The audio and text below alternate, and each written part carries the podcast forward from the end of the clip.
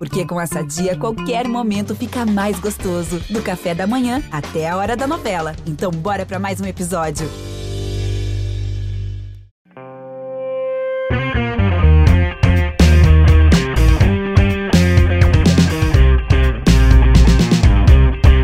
Minha joia, eu sou China e tá no ar o Sobe o Som. Você tá ligado que toda semana eu e meu parceiro Gus Luveira recebemos convidados para falar sobre o que a gente mais gosta, que é a música, né, minha criança? E aí, Gus Luveira, tudo bom, meu e filho? E aí, China, meu irmão, que bom, mais um episódio, feliz demais. Seguimos aqui sem medo, com o ouvido atento às novidades do mundo da música. E eu sempre lembro vocês de que esse podcast é uma iniciativa do Multishow com Fome de Música vocês que estão vindo e não conhecem o projeto Fome de Música, é só acessar o site fomedemusica.com e a gente vai deixar o link aqui na descrição. E é isso aí, meu querido. Tamo aí. Vambora. Demais. Eu queria muito agradecer ao Multishow por ter liberado um dos seus 872 satélites para a gente fazer essa gravação com tranquilidade, com segurança, no isolamento social, cada um da sua casa. Queria dizer também que esse podcast está em todas as plataformas digitais e também no canal Música Multishow no YouTube, se você preferir ver a nossa carinha.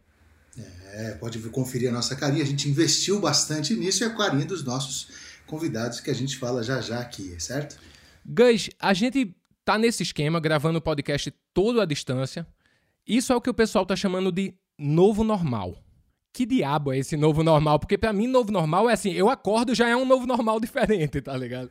É a nova paleteria, será? O que, que é o novo normal? Todo mundo tá dizendo isso. Cara, a gente tá fazendo aqui no Multishow é, live para tudo quanto é lado, programa que a gente grava TVZ com os artistas em casa, a gente tá fazendo uma cacetada de coisas que a gente Será que essas coisas que a gente está fazendo, a gente deve considerar elas como um novo normal? Essa é a pergunta, meu querido. Por isso que hoje a gente traz dois especialistas em inovação, cada um na sua área, mandando muito bem antes da pandemia, durante a pandemia e quem sabe vão dar umas dicas pra gente nesse pós-pandemia.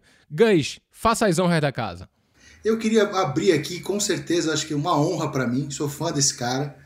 É, é um cara que do lado do irmão dele vem construindo uma história muito foda para música. É um cara que construiu uma empresa que eu admiro muito e que quebrou vários paradigmas que a nossa nosso universo da música tem. O cara lançou o selo dele, lançou as músicas dele, foi na raça. Eu tenho a honra de chamar aqui que além de tudo, China, além de tudo, o cara ainda faz um som. Quem não segue o cara pode seguir. O cara faz um som, tocou em vários festivais. E, porra, que honra, Fiote. Seja muito bem-vindo. Gente bonita é foto, gente boa é lembrança, é gosto, é Só tenho a agradecer, salve, salve. Satisfação demais estar com vocês aqui. É, se aproximando, mesmo que virtualmente. Obrigado, Gus. Obrigado, Chinas. Tamo junto. Demais, Fiote. A gente que agradece. É, Gus, e aqui do outro lado tem o cara que é uma das cabeças de tendência do mercado musical da Box 1824, uma das maiores agências de pesquisas e tendências do país. Ah, inclusive, eu não queria dizer nada, mas é parceiro de longa data aqui do Multishow e está desde 2012 com a gente fazendo a Music Trends, uma pesquisa que mapeia o mercado e todas as mudanças pré, durante e pós-pandemia mas a gente vai entender isso tudinho já já, porque ele vai contar esse papo todo. E aí, Henrique, beleza? Boa noite, China Valegas. Boa noite, Fiote. É, enfim, um prazer aqui falar com vocês, dividir algumas coisas. É, muita coisa acontecendo, né? Acho que a gente trabalha com tendência, mas tá difícil trabalhar com tendência. Qual é a tendência, né? E tem uma piada interna ali da box que é qual a tendência? Nesse caso, a tendência é piorar. Não, não é. A tendência... vamos, vamos falar um pouco de tendência. É, esse projeto que a gente faz quase há uma década já com o Multishow, ele sempre teve uh, como objetivo inspirar, olhar para frente. Agora, mais do que nunca, a gente precisa conseguir olhar os próximos passos para tentar antecipar algumas algumas soluções, né? A gente, antecipando até algumas coisas, a gente até entende que a gente está meio suspenso, né? A gente está nesse momento que é um momento de passagem para algo que vem, e esse algo que vem com certeza é novo, é diferente. Eu tenho lido um bocado, assim, principalmente dentro da minha área, né? Música, cultura e tal, procurando caminhos, cara. E eu percebo que tem muito texto e poucos apontamentos. Qual seria esse próximo passo? Eu tenho visto algumas iniciativas começaram aqui no Brasil agora nas últimas semanas e que na Europa se intensificaram bastante, por exemplo, para música ao vivo, que é são os shows em drive-in, e que eu acho a ideia incrível, mas é, ao mesmo tempo eu não acho que o Brasil ainda está nesse momento de já começar a ter um grande incentivo para esse tipo de apresentação, porque a gente não passou ainda no pior momento da pandemia, né?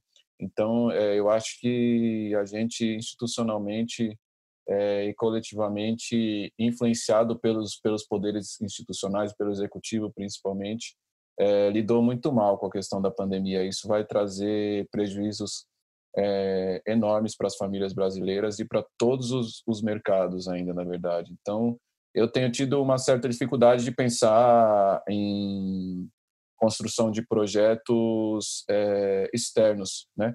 E que por, por, por, menos pessoas que você é, mobilize é, para fazer as coisas acontecerem, é, a gente tem tido uma certa dificuldade pelo bom senso, na verdade, né?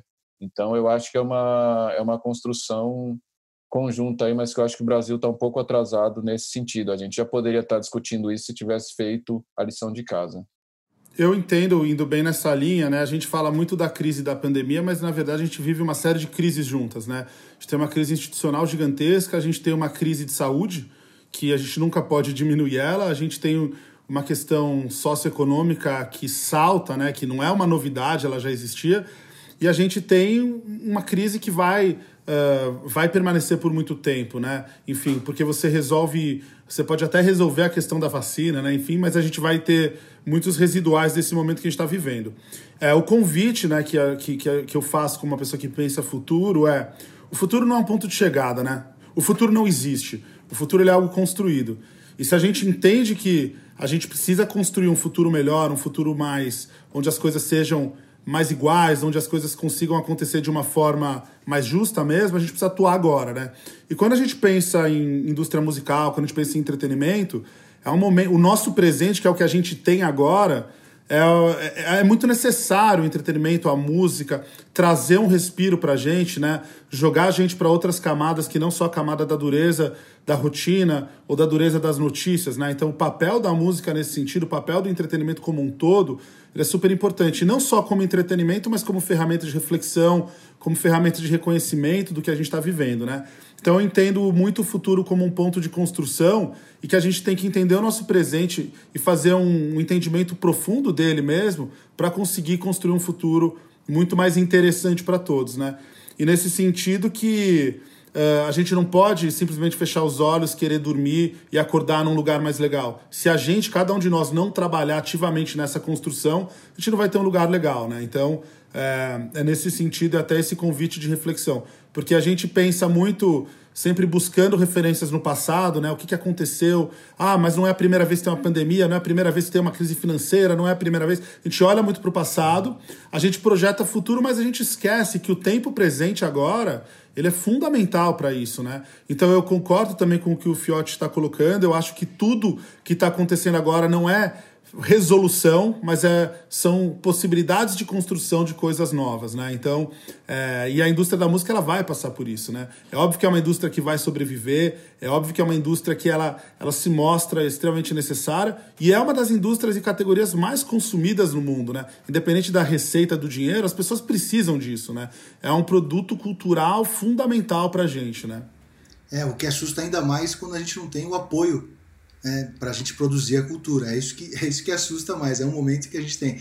Mas no meio desse caldeirão de coisas, a gente percebe que a indústria se movimentou muito e produziu muita coisa nova. Né?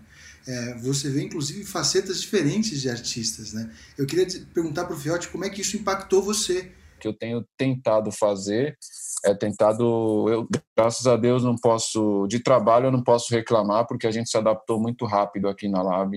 É, tem que agradecer até não só ao trabalho que a gente desenvolveu, mas ao meu time também, porque muitas das coisas que vieram acontecer a gente conseguiu antever e se adaptar de uma maneira muito muito honesta assim com o que a gente poderia fazer e conseguindo adaptar os planejamentos dos nossos artistas a esse novo tempo, pelo menos no curto espaço de tempo, é, e sem sem essa essa ansiedade de tentar ter uma coisa concreta é, para o futuro, que essa ansiedade estava matando a gente. Né? Você não consegue previsionar o futuro quando você está vendo uma situação, como bem disse é, o Henrique, que você não tem é, como comparar num, num, passado, num passado recente. Então é momento de ter calma e trabalhar com as possibilidades que você tem na mão e refletir sobre tudo aquilo que você está criando, inclusive sobre novidade também, porque eu acho que o que o universo está trazendo para a gente, eu acredito muito nisso, na verdade, nas, na força da energia do que a gente não vê, mas sente. Eu acho que o que, na verdade, está implícito no ar é tipo calma. O momento agora é de calma, reflexão, entendimento, readequação, sacou? É, para que a gente realmente consiga caminhar no sentido de uma construção de mundo que ela realmente é, seja mais igualitária, mais diversa. Eu acho que uma coisa que a pandemia evidencia de uma maneira muito clara e latente são as feridas da desigualdade globalmente que, o, que a globalização produziu. Na verdade, essa nova forma de colonização através do poder que as multinacionais têm, que na verdade colocaram a gente nesse lugar, né? Eu, eu não acho que isso vai passar da noite para o dia. Também não reflito de uma forma como se a gente fosse sair disso e todo mundo, ah, amanhã acabou a pandemia, está todo mundo um ser humano melhor. Não isso vai ser intensificado, as desigualdades vão piorar. É, a gente tem que estar muito atento a tudo isso e saber que lado da corda a gente vai fortalecer. Se esse momento não servir para essa reflexão coletiva, é, eu acho que a gente, enquanto é, humanidade, é, vai perder um momento essencial de reflexão é, e reconstrução. Isso, de uma, de uma certa forma, também, China, é, impacta totalmente o trabalho do Henrique, né? que é justamente tentar controlar um pouco dessa ansiedade, tentar, tentar deixar um pouco os caminhos mais transparentes para as empresas, para os parceiros, que para conseguir achar caminhos, e não são caminhos concretos, obviamente, mas caminhos que provam que a gente precisa construir uma coisa melhor para o futuro, né, Henrique? Como, como é que você vê isso? Só completando o próprio Multishow, né? Vocês fazem o Music Trends junto, pensando alternativas e caminhos, né? Eu não acredito que o Henrique ainda não tem o futuro na palma das mãos. Porra, cadê a bola de cristal, cara? Ajuda a gente. Pô. Ah, Henrique, fala aí agora. Se eu tivesse esse aí, ó, eu tava lá no futuro já. é o que as, o que as empresas precisam fazer, elas jogavam muito os seus planejamentos lá para frente, né? Então, ah, eu tenho um plano para 2025, eu tenho um plano para 2030, eu tenho um plano para dois, em 2040 eu quero fazer tal coisa, né? E agora não dá, você precisa transformar, você precisa inovar, você precisa mudar. E mais do que isso, quando você tem uma massa de pessoas é, consumindo conteúdo dentro de casa, essas pessoas também estão ficando mais críticas. Essas pessoas estão se dando conta de uma série de coisas que elas não se davam contas, identitariamente, de problemas que existem, de desigualdades que antes, com tanto tanta coisa na cabeça, elas não conseguiam parar e refletir, né? Então a gente vive um momento que é exatamente esse. A gente foi obrigado a desacelerar. A gente tem que circular menos a gente vai uh, ficar em casa fazendo coisas que a gente tinha se desconectado, né? Então isso faz com que a gente também reflita muito mais, estamos mais reflexivos como sociedade, né?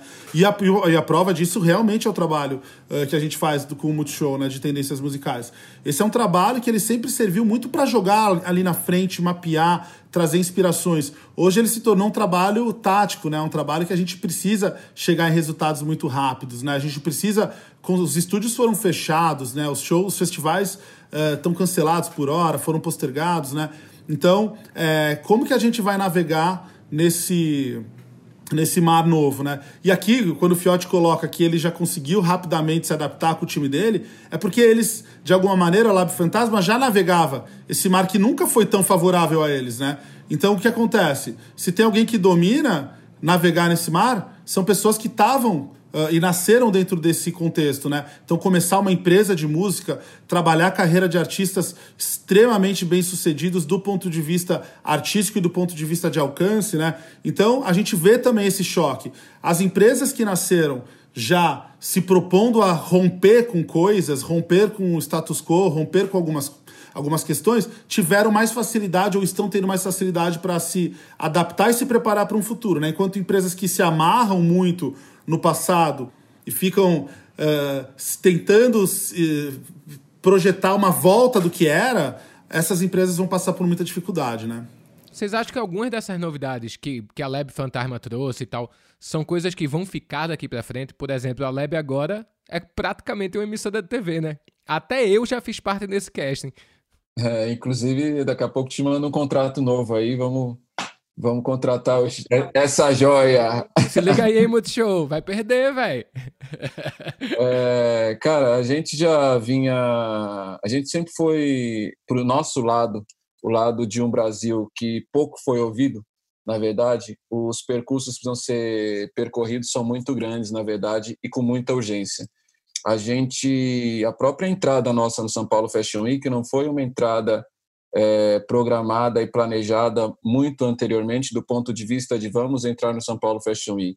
Foi, na verdade, uma necessidade de ocupação de espaço, porque se a gente não fizesse aquilo, ia continuar rolando uma apropriação cultural e financeira muito grande na verdade, em cima de construções que são legitimamente negras, na verdade. Então, a hora que a gente assume esse papel é porque a gente sabe que a gente é um player, que eu sempre falo isso, perante os pequenos, a gente hoje já tem um certo tamanho e relevância. Perante os grandes, a gente ainda é pequeno, mas perante a jornada que a gente quer construir de legado, que a gente quer deixar, a gente ainda tem um trabalho árduo e muito grande pela frente do ponto de vista de refletir que tipo de mundo a gente quer deixar para a próxima para a próxima geração, né, China? Então, dito isso, uma coisa que a gente já vinha trabalhando muito tempo e o, o Henrique acho que elucidou isso muito bem na fala dele, é que a gente é uma empresa que nasceu no princípio do digital no Brasil, por exemplo. A gente sabe que a internet no Brasil não é das melhores internets do mundo,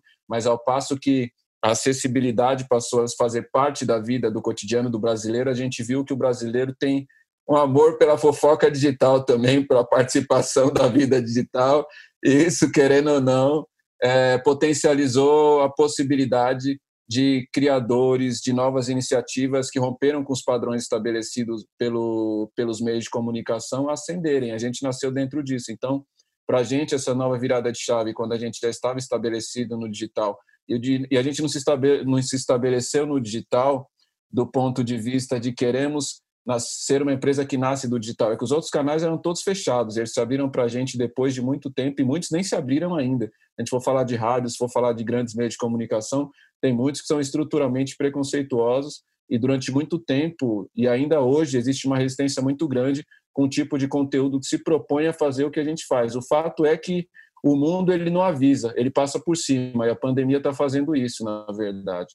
Então, eu acho que as mensagens que a gente vem trazendo, que outros coletivos vêm trazendo, na verdade, é o caminho que a sociedade é, urgentemente precisa caminhar é, e olhar. E agora, pela primeira vez, é, a gente vê uma crise dentro de um modelo é, de capitalismo pautado, né, que a gente acompanhou aí do, do, do, avanço da globalização de uma forma que a gente tem a primeira crise do capitalismo de uma maneira grave, séria, e quem não sabe, na verdade, ler a importância de que a gente, querendo ou não, está todo mundo conectado, acaba dando murro é, em ponta de faca, né? Então a gente de certa forma já vinha é, se posicionando como uma plataforma de entretenimento, como você bem disse aí, um canal de televisão, sei lá eu o que, que é, é um canal digital que a gente tem, mas na verdade a gente percebeu que a gente passava nesse novo momento a ser fundamental, não só para a sustentabilidade das carreiras e dos artistas que a gente já tem, mas que a Lab já era uma marca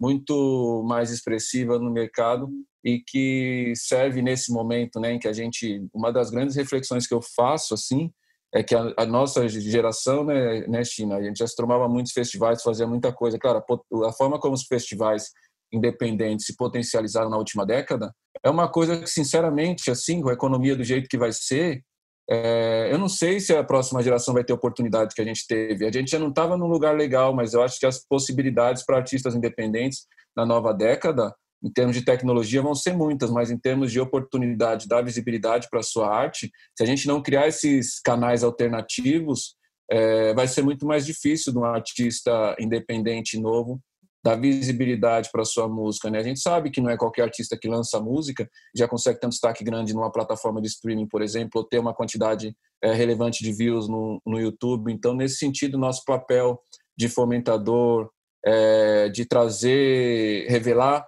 novos nomes, principalmente é, das periferias, para esses players e para os mercados de comunicação como da música, é um desafio que a gente percebeu não como importante para a Lab, mas essencial para o mercado, na verdade. Quais são os pilares essenciais para que a empresa não morra no meio de uma pandemia como essa, por exemplo?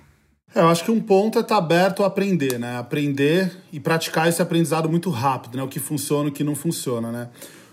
A gente tem um, um mundo onde a gente tinha muito valor construído, valor de verdade, assim, real, quando alguma coisa se concretiza num grande festival, num grande programa de televisão, quando aquilo se concretiza, aquilo está valendo. Parece que tudo que acontecia no digital era legal, mas era alternativo.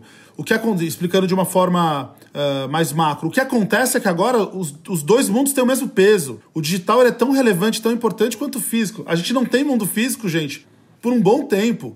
Vamos assim, a gente não tem o um mundo físico por um bom tempo. Que a gente está vivendo agora de pequenas aberturas e achando que a gente vai voltar para uma normalidade que pré-existia antes de, de março, cara, isso é uma sensação, é um, é um efeito placebo que estão dando para a gente dar uma relaxada nas nossas emoções. Não tem como. No momento que gente, nada mudou de março para cá. O vírus continua contaminando como ele contaminava. Não existe a vacina, não existe remédio, não existe nada. As coisas não mudaram. O que mudou é que a gente tem alguns novos protocolos em hospital e que o, o, o governo e as empresas querem jogar um jogo para tranquilizar as pessoas de alguma maneira, dar, um, dar daquele efeito relax, né? Porque todos os países que estão reabrindo, os casos estão aumentando, né? E volta para a quarentena.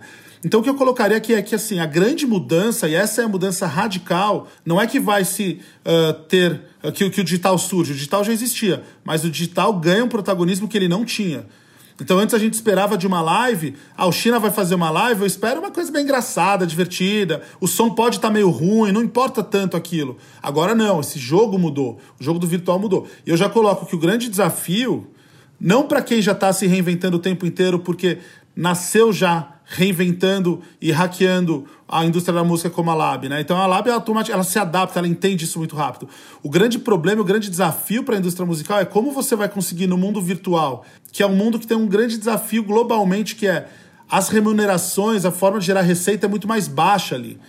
Então a pessoa paga 500 reais num ingresso de um show, o, há pouco tempo atrás estavam falando aqui do TEM vindo por ingresso a 800, sei lá, 500 reais. Tipo, tem gente que paga aquilo por um show, mas não vai pagar esse mesmo preço por uma live ou por um festival. Então, a, muda, o dinheiro existe, mas o dinheiro vai se diluir, vai funcionar de uma outra forma nessas plataformas. Então, a gente vai ter dois mundos coexistindo com a mesma relevância e com o mesmo protagonismo. Essa é uma mudança significativa.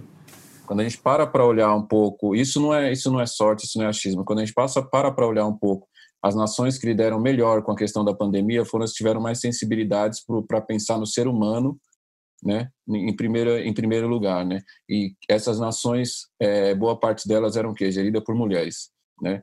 É, quando você passa para pensar o poder da, da, das empresas, dessas grandes multinacionais, estão muito na mão de homens também com pouca liderança feminina e pouca liberdade, pouca liderança diversa de verdade, sacou?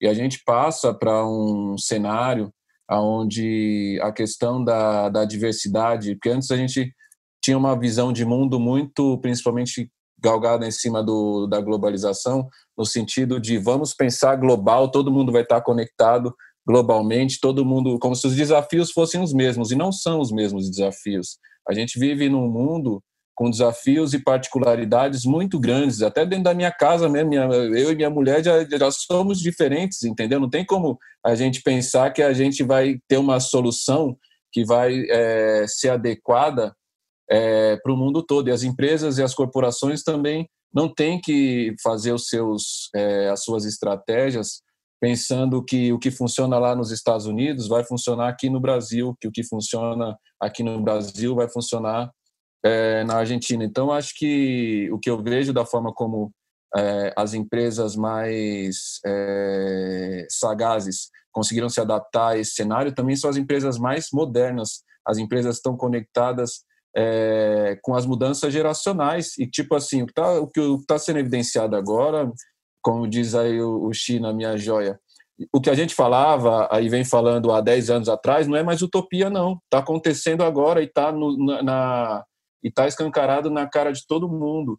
E, e dessa vez, é, não é a gente falar que cultura é importante, não é a gente falar que olhar para o meio ambiente é importante, não é a gente falar que para a gente resolver a questão da violência no Brasil, a gente precisa olhar para a questão da igualdade no Brasil, a gente precisa olhar para a questão de distribuição de renda no Brasil e no mundo. A pandemia está evidenciando isso, porque a partir do momento que você não tem condições para as pessoas fazerem isolamento dentro das suas casas, por uma questão de divisão é, igualitária é, e uma distribuição de renda justa, você faz com que os hospitais estejam cheios. E os hospitais estando cheios, por mais que o vírus ele tenha uma letalidade maior na periferia, uma pessoa que ela é de classe média, de classe alta e precisa de um atendimento porque teve qualquer outro tipo de doença, ela também vai, vai, vai ser impactada por isso. Entendeu? Ela também vai ser impactada por isso. E eu acho que eu vejo que é, existem empresas e lideranças mais uma vez tentando dar um truque, um truque na verdade, né, vamos por assim dizer, é, em um acontecimento que ele é muito mais grave, que exige reflexão, exige você se mostrar sensível, né, para você realmente é, sentir o que que o universo está querendo dizer e principalmente os caminhos que é, que, o, que esse novo mundo vai ditar, né? Porque se a gente for como eu disse no começo ali, se a gente for aproveitar desse momento que a gente tem único de reflexão, né? Porque se tem uma coisa que tá bem clara é vocês fizeram merda pra caralho, mano. Pensa agora e resolve essa porra enquanto dá tempo. Entendeu? Tô dando já oito meses para vocês pensar isso aí. Vocês querem mais ainda? Entendeu? Então, mano, pensa agora, porque a próxima vai ser pior, entendeu? É isso, a pandemia dando, dando rasteiro em empresas e pensamentos arcaicos. Seguinte, galera, aqui, bicho, quando a gente começou esse podcast, a equipe inteira do Multishow tentou arrumar um jeito de participar também, né? Eu, por mim, tava todo mundo aqui em casa, mas precisamos manter o isolamento. Mas a galera tá mandando perguntas. Então vamos nessa para o contato imediato.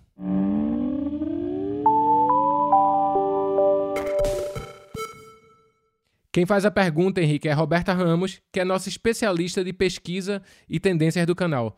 Henrique, tudo bem? Seja bem-vindo ao podcast do Multishow. Estamos aí chegando à nossa quinta edição mais que especial do Music Trends, falando de pandemia, né? Mas vamos lembrar que a gente já tem uma história aí desde 2012 com a Box, com você liderando esse projeto. Né? Eu queria que você contasse para a galera a, toda a nossa metodologia, o processo de criação, a imersão do Multishow com a Box, né? E também a relevância desse projeto no Music Trends para o mercado, né? Que a gente sabe que é bastante relevante e importante para gente. Um beijo. Metodologicamente, o que a gente faz, né? Escuta, escuta, escuta, escuta, escuta, né? Então, conversa com muito especialista. Então, vê dados, a gente acompanha putz, desde as audiências do, do, do Multishow que a gente acaba tendo acesso, a gente olha para as audiências abertas das plataformas de streaming, a gente fala com pessoas que estão na estrada, a gente fala com pessoas que estão produzindo, a gente fala com pessoas que estão publicando sobre. É, Multishow tem muito conteúdo também uh, de pesquisas não feitas com a Box, mas feitas com outros institutos ao longo de desde do, do, do, da sua existência. Toda a programação que a gente consegue assistir, fazer uma análise, né? Então, primeiro tem todo esse olhar para dados que já foram gerados, para dados secundários e também para essas entrevistas que a gente faz, né? E depois o que a gente uh, acaba fazendo é coletando todas essas informações, joga tudo, e é um volume gigantesco, e aí começa a criar os nossos territórios de análise, né? A gente começa a ver para onde o mundo está apontando. É, o especialista, né, ele tem uma visão muito interessante, porque o especialista pode ser desde quem está vivendo a música mesmo, trabalhando, né? Então, putz, um DJ, uma cantora, uma pianista, um produtor, um, um técnico de som. É, e ele vai ter esse olhar, aqui é um conjunto de especialistas que nos traz um olhar. A gente tem um especialista que é a pessoa que está estudando aquilo o tempo inteiro, né? Os jornalistas acadêmicos, né? Então você tem as pessoas que estão pensando, as pessoas têm suas publicações independentes, que é super importante. E tem a outra ponta que é a indústria, né? São as plataformas, as marcas que trabalham música. Então, a partir desse cruzamento, a gente começa a chegar nas nossas tendências, né? Então é, é basicamente esse caminho que a gente percorre. E como a Roberta colocou, o grande desafio aqui era que está todo mundo relativamente perdido. Então a gente teve que montar um grande, pega, um grande quebra-cabeça com cada pecinha que cada pessoa nos trouxe, né? Então uma pessoa estava super confusa por um lado, mas tinha uma visão super inspiradora de uma, de uma pequena uh, de um pequeno caminho para a indústria musical e assim por diante, né? Então foi um grande mosaico que a gente acabou montando, né? E o que a gente percebeu, acho que uh, colocando como grande aprendizado, é que de fato, de, de fato a gente vive o distanciamento social só que a gente vive uma aproximação virtual gigante. Então a música ela tem que ocupar esse espaço, né? Se ela tá, a gente está distante fisicamente, a gente está muito próximo virtualmente. Vamos ocupar esse espaço com a música, né? E a música ela começa a ser uh, uma ferramenta para a gente passar melhor por momentos de estresse, de ansiedade, de, de tristeza. A música nos apresentando questões muito fortes, né? Eu aprendendo o mundo pelas letras das músicas, né? Eu aprendendo por uma entrevista, por uma live, por uma de, de um artista, né? Então o que acontece é que a tendência faz com que a gente fique mais dentro de casa, que a gente circule menos por espaços que estão fechados, né? Que vão se abrindo eh, gradativamente, gradualmente e faz com que a gente fique mais, de fato, consumidor de conteúdo. A gente lê mais, a gente escuta mais, a gente vê mais série, a gente vê mais. E isso nos dá uma relação mais profunda com essa categoria que é a música, né? Então, esse é o grande aprendizado que a gente teve conversando com todas essas pessoas. Demais. Agora a gente vai pro próximo quadro que é Um Dia Dentro da Lab Fantasma. É rima que vocês querem, toma duas, três, farta pra infartar cada um de vocês num abismo sem volta. Fiote, conta pra gente como é que vocês sentam para criar as coisas, cara. Como é um dia de trabalho de criação de, de conteúdo de vocês? Porque eu percebo que na Lab, desde a primeira vez que eu fui aí, tipo, cada pessoa que trabalha aí dentro tem uma importância muito grande para fazer essa máquina girar, né? Cada pessoa importa, literalmente. A verdade é que o processo ele foi se transformando ao grau que a empresa também foi crescendo, né? A gente tem um processo, o processo ele é o mesmo na verdade, eu diria, mas na verdade com cada artista o formato criativo funciona de uma maneira. O Emicida, por exemplo, ele é um cara que é fora de série, então tipo ele muitas vezes ele já traz as coisas muito bem encaminhadas assim do ponto de vista de ideia, com muita ideia, mas muita ideia é, bota ideia nisso. E aí o desafio não é ter ideias, né? O desafio é realizar as ideias, né? É, mas no caso dele, ele tem muita ideia boa. Então a gente precisa sempre alinhar dentro de uma linha de tempo factível, dentro do planejamento, para as coisas acontecerem.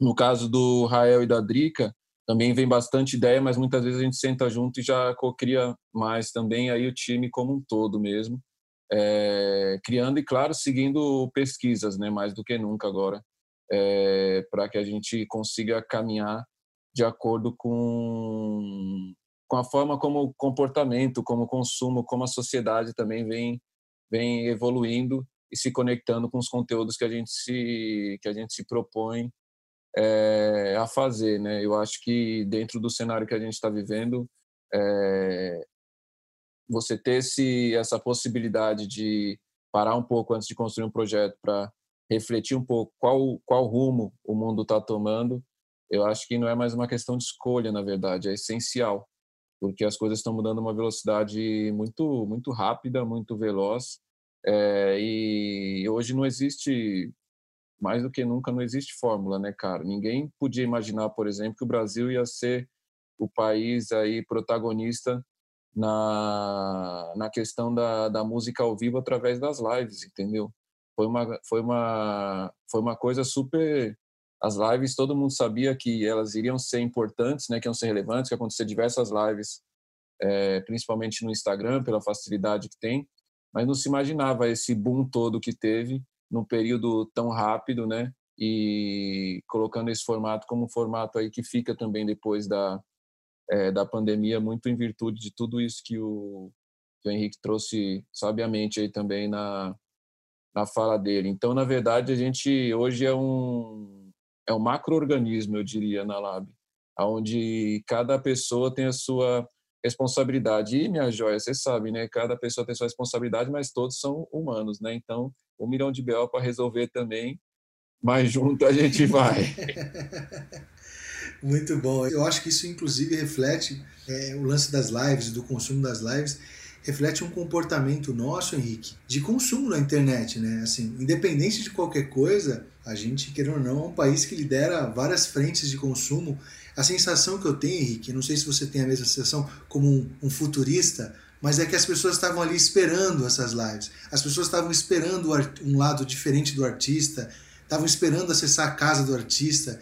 Aí eu te pergunto, por que, que a gente não fez isso antes, cara, antes da pandemia, sabe? Essa é a sensação que eu tenho.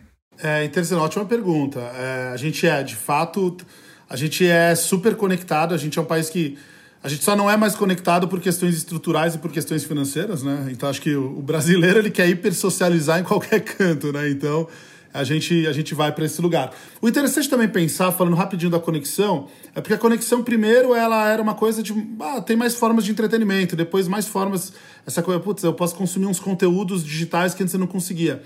É, tem música, tem uns vídeos engraçados ali. Depois virou uma coisa muito de socialização, né? Putz, agora eu tenho uma rede social, eu tenho, eu consigo trocar mensagens é, de graça, né? Então virou, a internet saiu de uma coisa só de entretenimento, foi para socialização, né? Somou com isso e hoje em dia ela estava muito numa frente de conveniência, né? Minha vida pode ser mais conveniente com o digital, né?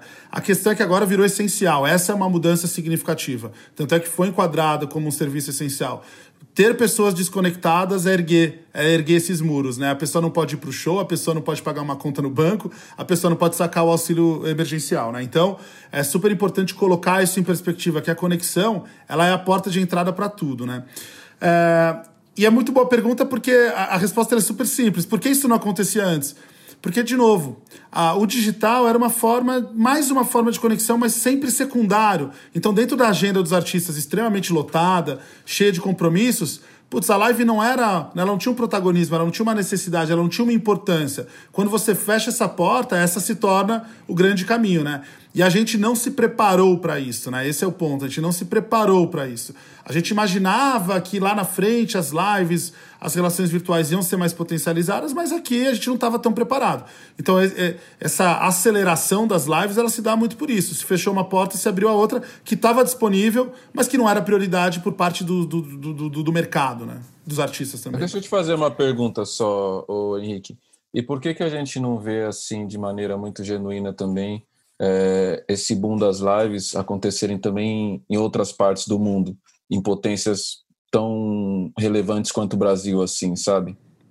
Porque eu, eu, eu, eu estava discutindo isso essa semana. A gente semana, é fofoqueiro, cara. quer acompanhar a mesma vida dos artistas de casa, é isso mesmo?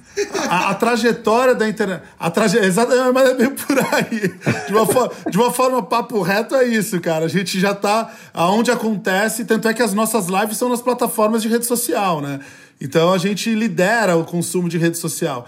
Porque a nossa trajetória de consumo de entrada na rede, ela se deu por isso, né? Então você tem, por exemplo, os europeus, o leste europeu, o, desculpa, o oeste europeu, ele é um. Ele sempre foi mais blazer, ele sempre consumiu internet de um jeito mais. Ah, eu mando umas mensagens, vejo um conteúdo, mas não teve essa coisa de, nossa, vou consumir pra caramba. Então, tipo, é. A gente, a gente tinha a gente é muito mais intenso nesse sentido, né? Eu tô ali na live, eu tô vendo o artista, eu escrevo pro artista, eu reparo no, no pano furado que tá ali no fundo da cozinha do artista e depois isso já vira um assunto, né? Já gera... Então é, é, muito, é, é muito sobre isso, de fato. A gente é muito consumidor de rede social, né? E as coisas estão acontecendo aí dentro. Meninada, é o seguinte: tem um ditado na internet que fala: quem vê close, não vê corre. E esse é o próximo quadro.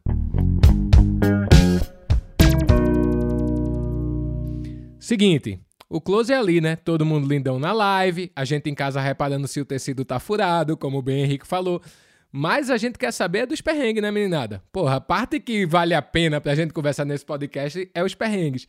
Gans, larga uma pergunta aí pra galera. Ah, vou começar com o Fiote perguntando uma clássica que é: qual foi a produção mais louca que vocês já inventaram, assim? Qual foi a coisa mais. aquela que todo mundo paga um pau, mas não sabe o, o BO que foi para conseguir construir? Nossa, acho que todas, na verdade. Desde a primeira que era vender, desde a primeira que era vender CD a dois reais. Sei lá, eu, eu reflito bastante, bastante sobre isso. Assim, esse ano no meio da pandemia também foi uma coisa que a gente parou para refletir. E eu pessoalmente também, é, pelo fato da gente não ter vindo de uma estrutura é, tradicional e nem ter ninguém por detrás é, da gente, assim, eu digo eu e o enquanto empresário a gente sempre teve uma tem uma questão também aí que a questão social nos coloca que a gente não tem ninguém por nós. Então se a gente falhar fudeu. Então tem uma responsabilidade enorme é, em torno disso. Então a gente sempre foi muito do, do, do arregaçar as mangas e fazer mesmo desde o começo. Acho que esse foi o grande é, diferencial principalmente para a gente construir projetos tão grandes é, num período tão curto de tempo né? A gente está falando aí de 11 anos é bastante tempo mas a hora que eu olho para trás eu lembro que há 11 anos atrás eu estava morando num barraco ainda, sacou? É, então, a virada de que a, que a gente deu na nossa vida e a virada que a gente deu na vida de uma geração que nos acompanhou, é uma coisa que foi de, de certa forma. Hoje eu consigo ver isso com uma clareza maior. Antes eu não conseguia é, valorizar um pouco dessa trajetória do jeito que ela merece ser valorizada. Assim, as pessoas falavam, eu tinha sempre um sentimento de que ah não, não, foi, não foi tudo isso. Hoje olhando eu falo, caramba, realmente a gente fez coisas é, muito grandes assim. Eu acho que a mais é, doida de todas, eu acho que foi, sem dúvida, fazer três desfiles no São Paulo Fashion Week, assim. Henrique, qual foi a maior loucura que você já viu alguém aprontar para tentar inovar? Tem algum case, assim, de fracasso total, bicho? Alguém que veio com aquela ideia de fazer, brother, pelo amor de Deus. em termos de mercado, tinha uma, uma aposta uh, de um cliente nosso ali no começo dos anos 2000, né, bem no começo da box, que ele trabalhava muito focando em nanotecnologia, né? Então ele acreditava, acreditava, acreditava que a tecnologia ia ser um negócio desse tamanho. E a gente falava, né? Do, da possibilidade de surgir um touchscreen, as pessoas queriam tela, as pessoas queriam tela, as pessoas queriam tela. A gente é extremamente áudio, mas a gente é extremamente visual também. E essa aposta do, do cliente a gente viu, cara, isso ser um grande mico, assim. De apostar, então eu vou jogar todos os devices, os aparelhos para esse tamanho aqui, e de repente você vai ter quase que um chip, né? Tipo, quase que o micão de um Google Glass, assim, né? Então, então acho que eu colocaria esse. A nanotecnologia, quando ninguém queria nano, as pessoas queriam tela. Acho que esse talvez seria o meu que eu colocaria aí. Seguinte, última pergunta desse quadro. Já associado o nome da Lab ou da Box a algum evento que vocês nem ficaram sabendo, velho? Já, já me ligaram muitas vezes, assim, Henrique, é, o que, que, você acha do fulano ou da fulana? Eu falei, puta, nem conheço. Não, mas disse que trabalhou na box por 10 anos, assim, isso rola muito. E rola muito às vezes citação. Eu tô lendo um relatório, um artigo, e tem lá, sei lá, Fiote da Box 1824 afirma que daí, opa, quem é? eu sabia que o Fiote era da Box, né? Então isso, isso rola, rola bastante. Ô, Fiote, com você já rolou esse tipo de coisa, velho? Tipo, pô, anunciar o show de Emiliano e Aparecida e o pessoal dizer que era MC, algo do tipo? Cara, acontece é, comigo, né? Por conta do Fiote, né? Fiote é MC Fiote, né? Acontece muito. Acontece muito essa confusão de marcas desde que o Fiote começou a bombar com o bumbum tantan aí. É, já me ligaram da gringa para fazer participação especial falando inglês. Aí eu não estava entendendo nada. Aí de repente eu perguntei: que fiote você está falando? Bombom tantã. Meninado, é o seguinte. Vamos para o próximo quadro, porque a gente tá ligado que o tribunal da internet é aquela onda, né? Todo mundo escreve o que quer, pensa o que quer, e a rapaziada tá meio surtando nessa coisa de novo normal. Então vamos nessa para os hates que vêm para o bem. Bom, a gente escolhe alguns comentários na internet e larga aqui para vocês, para vocês comentarem em cima. Começamos com um queridíssimo que postou assim: Novo normal é igual uma tragédia disfarçada de tendência. Pois é, acho que o, que o novo normal ele nasce dentro de, de, de alguma maneira de uma tragédia, então acho que ele não está tão errado. Mas de tendência, eu não diria. O novo normal é, é mais um estado presente, né? Então acho que não é algo que vem pela frente mas que de fato nasce de uma tragédia, aí eu vou, eu vou ter que concordar com, com o cidadão. Eu acho que o que essa frase me, me remete muito é essa sensação da, da gente estar tá acelerando, se não refletir para o caminho que a gente está indo, para um acelero do fim, na verdade, né? E eu acho que o digital, na verdade, ele, o digital, as novas tecnologias, é, a gente acaba se distanciando cada vez mais é, enquanto ser humano e da essência da vida, de certa forma. E se a gente não tomar cuidado com como é, as corporações vão se aproveitar disso, né, da questão dos dados, é, da questão da gente acreditar que isso que a gente está vivendo agora é, pode ser tido como uma possibilidade de um novo futuro dentro das relações, entendeu? Isso eu acho que caminha para o fim, na verdade, para o fim é, da gente enquanto espécie mesmo, entendeu? Acho que vai ser um mundo muito pobre e muito triste, é, se isso realmente for uma tendência. Eu espero que não. Né? Eu espero que a gente consiga tirar um bom proveito disso, mas refletir isso para construir relações humanas melhores, né? Quando o normal normal voltar do novo normal, vai se tornar o antigo normal? Eu acho que o normal normal não vai normalizar, porque o que não vai normalizar, normalizado está. Isso aí a pessoa podia ligar o Chaves ali no Multishow e, e jogar no episódio, né? É. A gente tem que tomar cuidado não é nem com o novo, é só com a palavra normal, né? O que, que é normal? O que, que a gente normaliza, indo para um campo mais filosófico da ideia, né? Putz, a gente tá com medo do novo normal e o antigo normal era bom, tava legal, funcionava, tava tudo certo.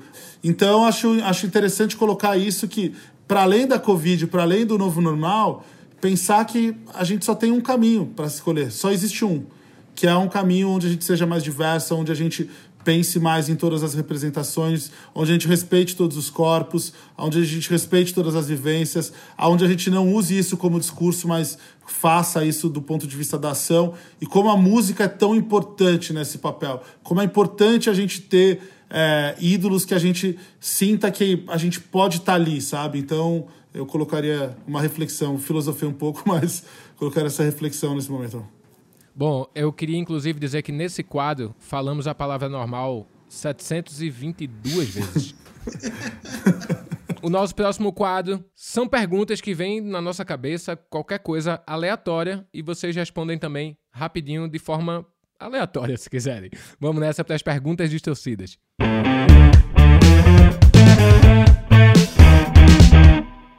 Um filme que marcou a infância. Faça a coisa certa. Rei Leão. Assistia muito desenho. Uma noia da pandemia. Lavar louça. No meu caso aqui, é caralho, essa reunião nunca acaba, mano. Quantas lives vocês já entraram sem querer? Constrangedoramente umas quatro. Mas é entrar pra ver ou Não, entrar pra... entrar, tipo, apertou errado ali, velho. Aí quando vê, tu entrou na live, só tinha. Tu foi o primeiro a entrar. E aí, o que é que Aí a pessoa viu que você entrou. E aí você fica constrangido de deixar ela lá. Caralho, aconteceu várias vezes já nessa quarentena, acho que umas 50. mas aí a hora que eu. eu- Acho que eu sou cara de pau, porque eu entro e já saio já. Muito bom. E agora, qual é a última música que vocês escutaram, que estão aí no celular de vocês? A última música que vocês escutaram? Eu tava escutando Acalanto remixada, da Lua de Luna remixada pelo Niak. Quem é que vai querer você? Não vê, tava na cara. Na cara, na cara e no tempo adiado. Nossa, é demais essa versão. Ô, Fiote, fala pra gente aí, qual foi a última música que tu ouviu? A última música que eu ouvi foi do Rael, que eu tava provando os clipes. Essa música não saiu ainda? Qual é essa música? É uma versão da, da música Beijo B. Ela me viu, se abriu, me pediu um beijo, beijo, beijo, um beijo, um beijo, um beijo, beijo, beijo.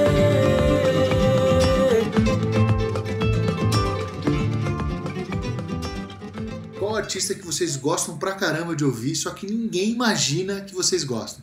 Eu acho que as pessoas, comigo, as pessoas se espantam quando eu falo que eu gosto de Jack White, assim. Early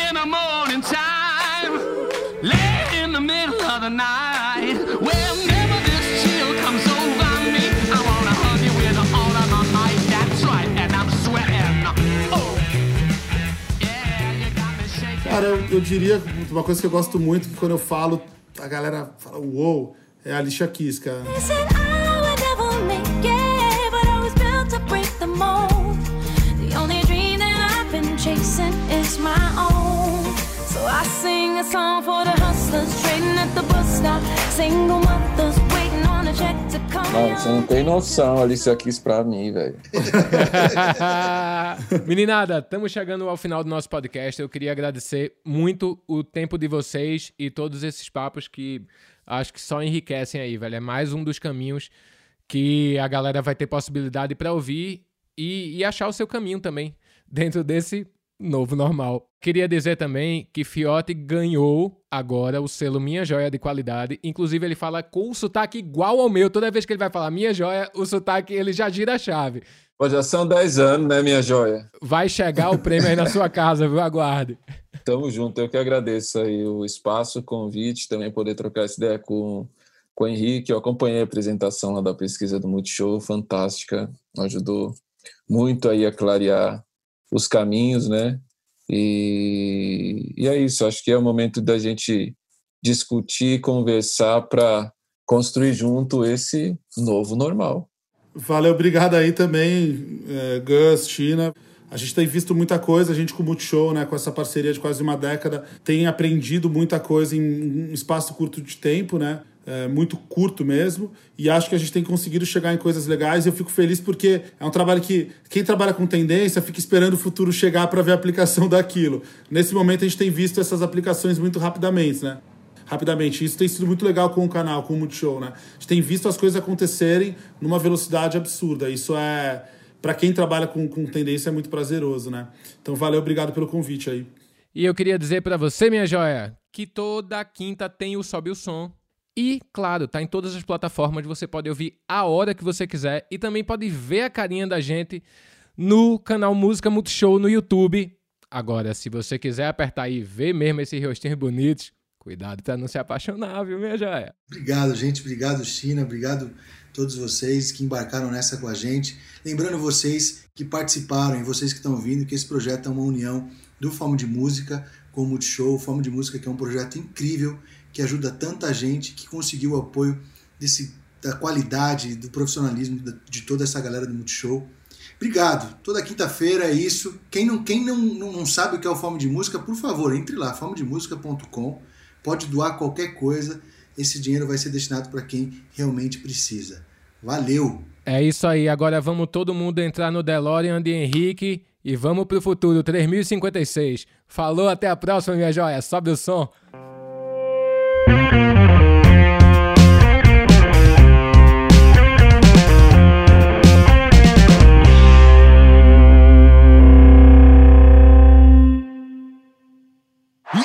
Vocês a equipe que faz o podcast Sobe o Som.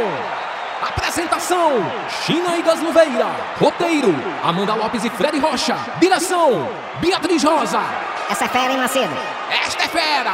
Produção: Fred Rocha. Trilha original: Entropia Entalpia. Gravação, edição e finalização de áudio: China e Entropia. Finalização YouTube: Gabriel Fonseca. Planejamento: Luiz Aizumi. Comunicação e redes: Renan Valverde. Coordenação de marketing Multishow: Helena Daibert. Coordenação de projetos digitais Multishow: Tiago Gautier. Realização: Multishow e Fome de Música. Gravado remotamente no estúdio Pedra 11 em São Paulo. Multishow!